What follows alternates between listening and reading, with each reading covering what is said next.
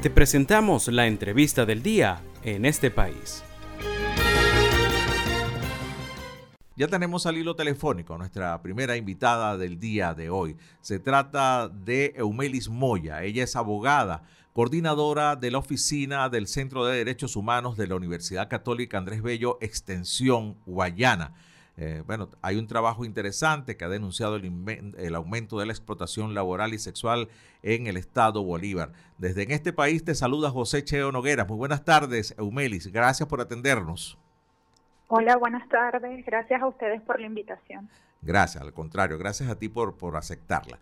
Eumelis, eh, bueno, aparte del ecocidio que ha hecho esta minería descontrolada en el estado Bolívar y también en Amazonas, eh, aparte de la poca transparencia que hay con los ingresos que, así, que allí se manejan por concepto del mineral precioso, pues ustedes acaban de presentar un informe que pues, nos llena de mucho mayor preocupación al denunciar el aumento de la explotación laboral y sexual en el estado Bolívar. A ver, ¿qué nos trae ese informe?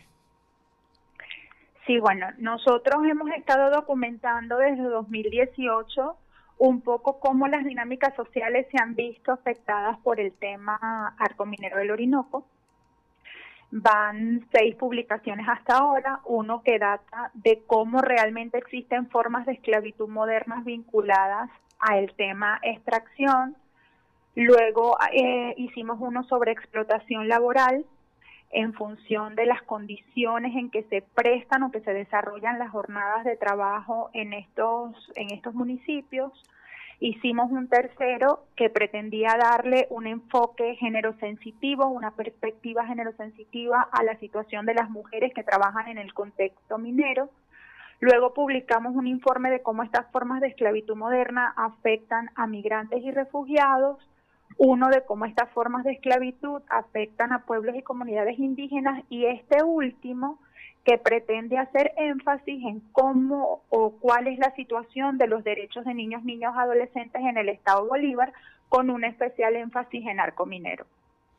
Bueno, caramba, entonces este sería el sexto, ¿no? El sexto trabajo que, que, presenta. A ver, ¿y a qué conclusiones llegaron?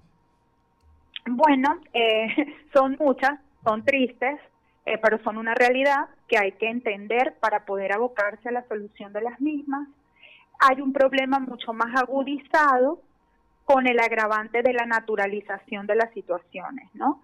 Es decir, durante los primeros años de investigación generaba alarma, caos y zozobra los hallazgos, los entrevistados denunciaban como parte de un problema estas situaciones que nosotros encontrábamos, más sin embargo ahora hay una especie de, eh, de venia, de naturalización por parte de las personas en este contexto donde ya estas situaciones nos generan alarma.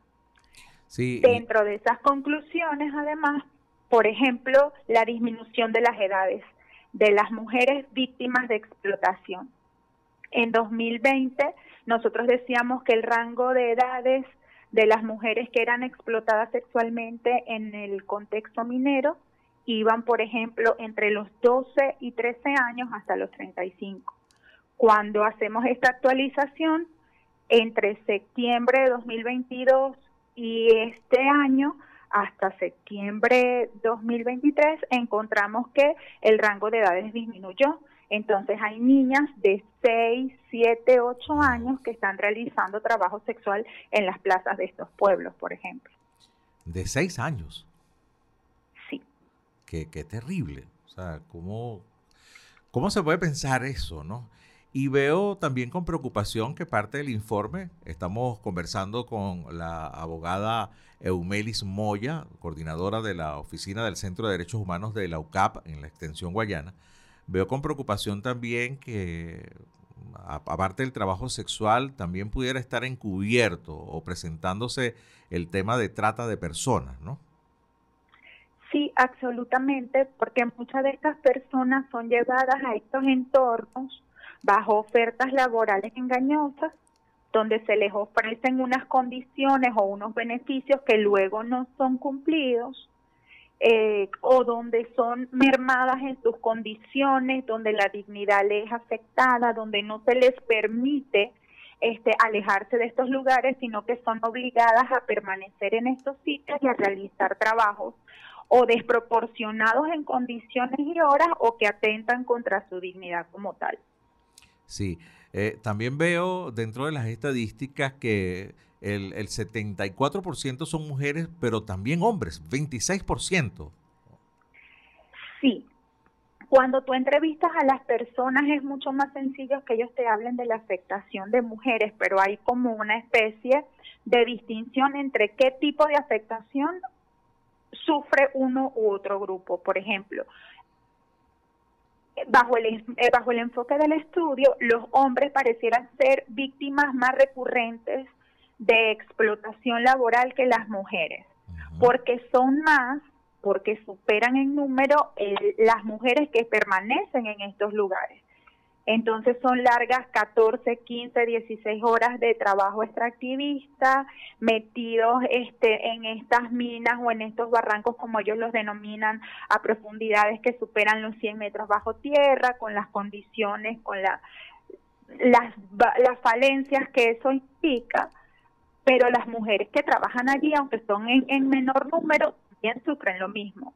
Y cuando son mujeres que están dedicadas al trabajo doméstico, por ejemplo, cocineras en estos campamentos mineros, están expuestas a la contaminación de los ríos porque allí allí es de donde toman el agua, hay una falta de higiene para ellas que afecta de manera diferenciada toda vez que las mujeres tienen procesos fisiológicos diferentes a los de los hombres. Mientras que cuando tú hablas de explotación sexual, denuncian con mayor frecuencia la explotación de mujeres, sin embargo, eso no exime a algunos hombres, sobre todo niños y jóvenes del sexo masculino, que también son afectados por estas prácticas. Sí. Eumeli, ¿qué tan complicado fue este año de trabajo para poder llegar a estas conclusiones, para poder obtener estas cifras? Mira, es complicado por muchos elementos. Uno, la dificultad para el acceso a, estas, a estos pueblos y comunidades, por las largas distancias, por el deterioro exacerbado y absurdo que tienen las vías, por la dificultad eh, para que algunas personas te den información porque puedan sentirse intimidados por la presencia de cuerpos de seguridad o de grupos armados irregulares donde no quieren ir en contra de las normas establecidas y pues se niegan a brindar algún tipo de información. Y como te decía al principio, que creo que es uno de los más peligrosos, que es el tema de la naturalización. Ya hay personas que no distinguen estas situaciones como un problema, sino que son parte de su cotidianidad y consigues mamás, por ejemplo, diciéndote que ellos prefieren entregarle su hija de 11, 12 años a un hombre de 30, 40, porque ésta lo va a cuidar, en vez de que esté con un muchacho de su edad que lo que vaya a hacer es darle mala vida, montarle una barriga y luego se desaparezca. Wow, eh, espeluznante esa declaración, ¿no? Y esa y esas conclusiones a los que llega. Claro, y te hice esa pregunta, Eumelis, estamos conversando con Eumelis Moya, que es abogada y es coordinadora del Centro de Derechos Humanos de la Universidad Católica Andrés Bello en la extensión Guayana. Eh, pareciera entonces no existir ley ahí, ¿no? Existe como una propia ley en el que se ve natural que una niña de seis años pueda estar eh, haciendo explotada sexualmente. O sea, ¿dónde están las autoridades de el Estado Bolívar en ese momento? Hay muchos mitos al respecto, es decir, hay una matriz de opinión desde los que están fuera que tiende a generar un cerco eh, que lo que decanta es en el silencio, porque las mujeres no quieren declarar algunas situaciones para no sentirse juzgadas. Hay un estigma que pecha a las mujeres que trabajan en las minas, independientemente de que realicen o no trabajo sexual. Pero también hay un deterioro de las concepciones y de las bases familiares que han hecho que se priorice, se priorizan algunos temas, por ejemplo, la alimentación entonces el trabajo de niños, niñas, adolescentes, la explotación de niños, niñas, adolescentes, en este contexto, desde la perspectiva de estas personas, se va a un segundo plano toda vez que ven en estos chamos una mano de trabajo, es un bocado adicional para la casa. Entonces hay un deterioro en, esa percepción, en las bases, en lo que fundamenta la concepción de los derechos del niño. Y bueno, sencillamente con el tema gubernamental, la afectación viene desde el desconocimiento a propósito, es decir, no es que no sucede, no sabe lo que sucede, no reconoce que esta es una realidad y mientras no se reconozca que hay un problema, no se van a abocar a gestar soluciones y políticas públicas que reviertan esta situación. O son parte del problema, en todo caso, ¿no? Por lo menos ante la omisión, sí. Hay un silencio, hay una anuencia que decanta en la gravedad de esta situación. Bueno, acabamos de hablar con Eumelis Moya, abogada, coordinadora de la Oficina del Centro de Derechos Humanos de la Universidad Católica Extensión Guayana, con un informe que pareciera pertenecer a la época de Georgia en los Estados Unidos, de la esclavitud de los negros en la época de la independencia venezolana o de cualquier otra época menos del 2023, pero está sucediendo en Venezuela, en el estado Bolívar, en el arco minero, en Amazonas, en donde niñas de 6 años, según este informe de la ya están siendo explotadas sexualmente.